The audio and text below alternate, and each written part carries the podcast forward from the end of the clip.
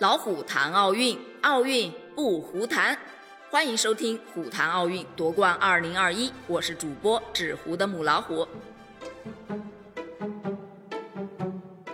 上期啊，盘点了东京奥运会开幕式的槽点，我就寻思着怎么着也该来扒拉扒拉它的亮点了吧。于是乎呢，我已经够使劲的扒拉了。你别说，还真给我扒拉出来了几个。嗯，我们就来看一看吧。亮点一。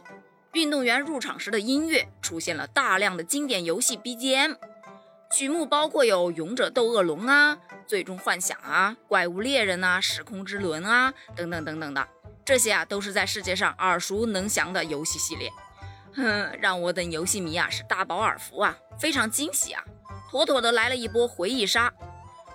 唉，万万没想到这个入场的背景音乐成了最大的赢家。亮点二，那位瞬间爆红网络的哈萨克斯坦代表团的女骑手啊，简直啊就像动画里的精灵一样，颜值炸裂，美翻了。网友们的弹幕呢就频发，说这是迪士尼在逃公主吗？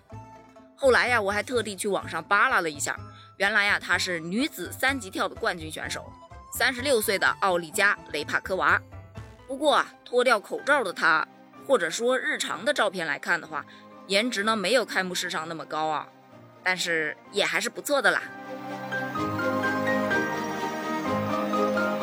亮点三，那个真人 cos 奥运图标真的有点意思啊。虽然中间呢还出现了一个小失误啊，但是不得不说还是挺有创意的。吃瓜群众就纷纷表示：“哎呀，不行了，笑到肚子疼。”这是这次开幕式最值得看的节目之一了。亮点四呢，就是无人机的表演。一千八百二十四架无人机组成的东京奥运会会徽，在夜空中逐渐变成一个蓝色的球体，象征着我们生活的地球。这个呢，勉强也能算个亮点吧。最最最大的亮点，那当然必须是我们中国奥运代表团入场了。记得朱婷和赵帅一步走来啊，满屏弹幕：好精神的中国红，好闪耀的中国红。如果奇迹有颜色，那一定是中国红。不知道你们有没有感受到啊？在中国队出场的时候，讲解员明显的精神为之一振呐，那种满满的民族自豪感啊，简直都溢出屏幕了。到下一个国家出场的时候，明显啊又回归到了机械播报员的状态了。还有一个特别特别搞笑的点，据某视频网站爆料啊，在中国队出场的前后啊。就有啊，超过两万三千多名网友啊，跑回去观看二零零八年的北京奥运会开幕式了。这是对东京奥运会开幕式有多不满呢？不过呢，你想想啊，这届奥运会开幕式它没有观众啊，没有观众就意味着没有门票啊，没有门票，那就是纯亏的，对吧？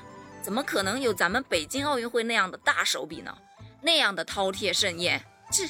一般人啊，不，不是一般人啊，一般国家可是模仿不来的。这就是我很努力、很努力扒拉出来的亮点了，也就这么多了。你还有什么要补充的吗？欢迎给我留言哦。